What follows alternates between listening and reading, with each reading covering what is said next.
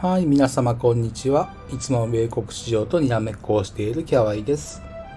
早速ですけれども、8月4日金曜日 US プレビュー、えー、今夜の展望をしていきたいと思います。えー、その前に、えー、昨夜を振り返ります。えニューヨークダウマイナス0.19%、ナスダックマイナス0.10%、S&P500 マイナス0.25%、ラッセル2000マイナス0.28%、半導体指数マイナス0.09%となっております。昨日の放送で、まあ、全体として小動き、上昇あっても上値は重い、下も限定的とお伝えしましたけれども、おおむねその流れになったようです。ただし、えー、商品、原油、天然ガスはちょっと見誤りでした。すみません。それでは本日の経済指標ですが、えー、なんといっても米国雇用統計があります。えー、それから決算の銘柄を確認したのですけれども、えー、数は少ないです。え指数に影響を与えそうな銘柄もあまり見当たりませんでしたので割愛します。定位株いくつかあるようですけれども、それほど影響はないと考えます。え続いて今夜大事に考える指数や指標、えかなりたくさんありますので順番に申し上げていきます。えナスダック年初来高値から13本目今日のあり方は問われます。それからラッセル2000、上昇あっても一旦限度と考えた方が良さそうです。US10 イールド直近安値から13本目やっぱり勢いを測る上で大事な日になってきます。と、半導体指数も確か年初来高値から13本目ですからね。下げ幅を出すかどうかちょっと注目です。あとは炭鉱のカナリア HYG ハイイールド債。5月24日から50本目、えー、どんな反応を見せますでしょうか。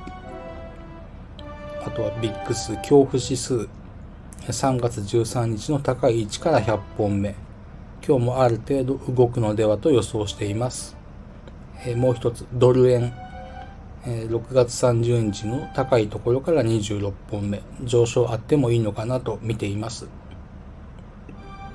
それから気にしていた Amazon、Apple の決算、えこれらが通過。通過と言いましても Amazon がえ時間外プラス9%なのに対して Apple はマイナス2%となっています。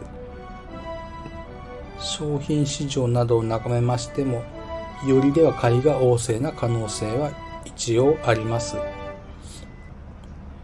US100、え先物の1時間足を見ていますと、え非常に力強い上昇を見せています。ここからも、えー、現時点では、まあ、まだ3時半ですけれども、買いが旺盛な姿勢が見られます。ただ冒頭申し上げましたように、えー、本日雇用統計の発表が予定されており、それ次第かなという側面が強いと思います。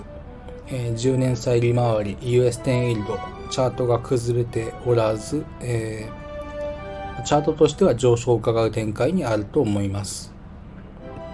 結論を言いますと、ブルともベアとも言いづらい、はっきりしない位置にあります。重要なところでは間違いないのですけれども、どっちに行くか問われる大事なところにあります。これはもう雇用統計次第だと思うんですけれども、えー、より点で陰線を出して、え雇用統計のザラバ再評価で下げてくれた方が今後の見通しはかなりクリアになると思っています。逆に、えー、より底の陽線であると今後の展望は非常に悩ましくなります。トレードの方向性としては、えー、ブルともベアとも言い難い状況ですので、どちらかに動き始めるのを待つ方が得策かと思います。今回の放送はここまでです。今日も最後までお聴きくださってどうもありがとうございました。感謝しています。